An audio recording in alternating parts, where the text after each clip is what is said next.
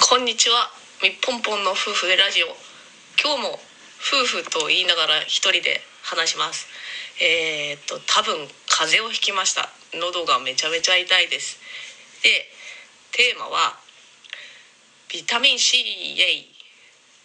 えー、っとですね今喉がすごい痛くてなんでしょうね。子育てと仕事と父の介護のことでいろいろバタバタしていて疲れが溜まって風邪をひいてしまったんだろうと思っているんですがこれもしかしてコロナだったらどうすんだろうかみたいな気持ちが湧いてきて喉痛いだけでちょっとしたストレスありますね。嫌な世の中だなって思います。さて喉が痛い私ですが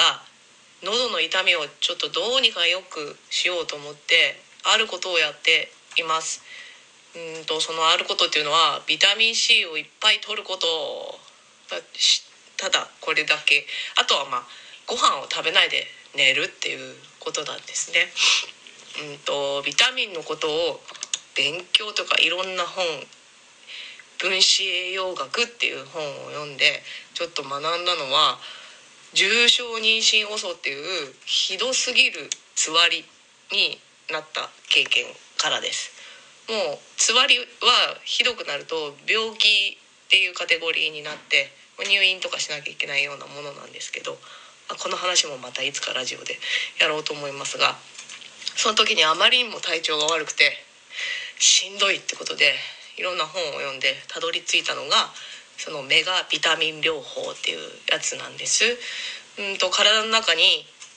ビタミンが足りないといろんな不具合起きてくるよっていうようなことがまあざっくり書いてあるんですけどその中でもビタミン C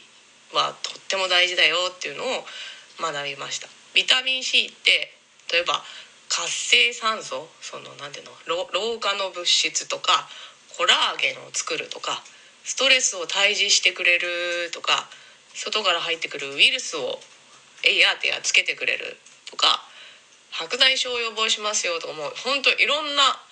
効能があるんですね。えっとビタミン C はすごい力を持ってるビタミンなんですけどもそのビタミンって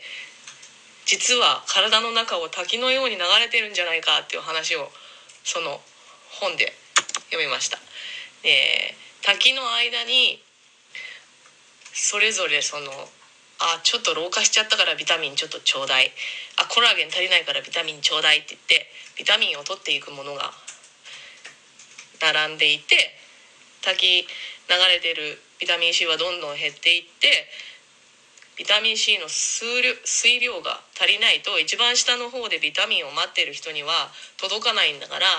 ビタミン C の滝はザブザブ潤沢に流れてる必要があるよ。でビタミン C って余ればおしっこで出るんだから十分すぎるほど取って OK なんだよみたいなことが書いてありました。でその滝の中でビタミン C を待ち構えている各種ビタミン C を必要とする人たちっていうのは人によって並びの順番が違うという研究があるんです。ってである人は滝の一番上にストレスでビタミン C を必要としてるものがあるかもしれないしある人はそれが滝の一番下にあるかもしれないっていう研究がされていてストレスがかかるとすぐ体調が悪くなっちゃうっていうような人はもしかして滝の一番下の方にそのビタミン C を取る口があるからもうすごい水量水量が少なくなった状態の滝なのでしんどくなるんじゃないかなってそのストレスをビタミン C でどうにかしたいよっていう取り口が滝の上の方にある人は一般的にストレスに強い人間だみたいな風に考えられてるんじゃないかなっていう話がその本に書いてありました。ビタミン C 滝のように流れてる理論。これまあカスケード理論っていうんですけど私はそれをふーんそうなんだって思ってあなんとなくなんか人によってすぐお腹痛くなっちゃう人とかすぐ風邪ひく人とか特性あるじゃないですか。そういうのがなんとなく腑に落ちたというかなんで同じ人間なのにあそこが弱いここが強いってあるのかなって思ってたんだけどへえその滝の流れてるビタミン C の水の量の問題と滝の中に待ち構えているビタミン C 取りたい人の順番の量の組み合わせで体調の良し悪し決まるんだなっていうふうにすごく腑に落ちた部分があってこれが医学的に正しいかどうかっていうのは私はお医者さんじゃないのでちょっと証明はできないんだけどという、えっと、医学博士が書いた本を読んでなるほどねって思ったことがありました。でまず滝の中に流れてくる前にビタミン C って糖質を分解するのに使われ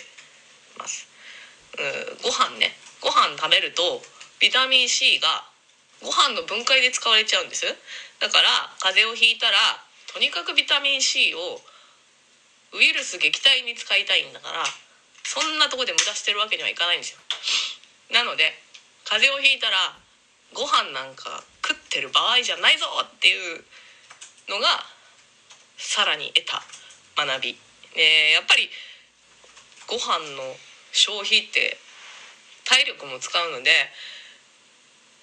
余計なことなんですよね。そのしんどい時には。よく栄養をとりましょううどんを食べましょうおかゆを食べましょうって言うけど私の今まで40年ぐらい生きてきて得た体感としてはうどんもおかゆもいらないからまず寝ましょうよ。ビタミン C 飲んで寝ようよ。っていうのが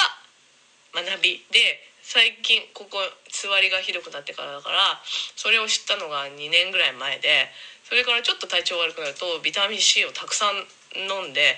結構すぐ回復できてます。えっ、ー、とね 30g とか飲むんですよ。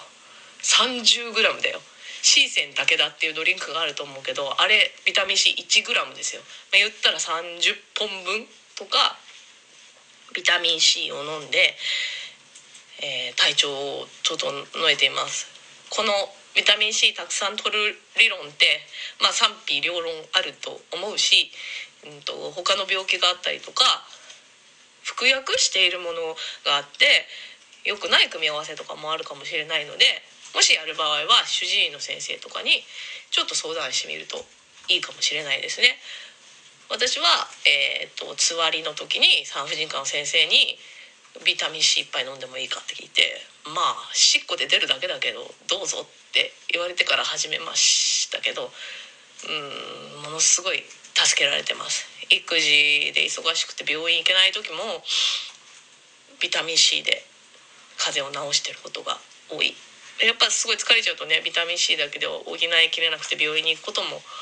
ありますけどそんな風にして風邪を治します。でビタミン C をたくさん取ることの注意点は下痢するっていうことですね。えっ、ー、と滝の中にたくさん下痢下痢じゃないや たくさんビタミン C を流すのはいいんだけど結局溢れた分って体外に排出されるのでうんとそれが過剰になりすぎると下痢になります。なので自分に最適なビタミン C の量を探ってヘルシーに生きて言ってもらえればいいかなと思いました。それではこれから私はビタミン C を飲んで寝ます。おやすみなさい。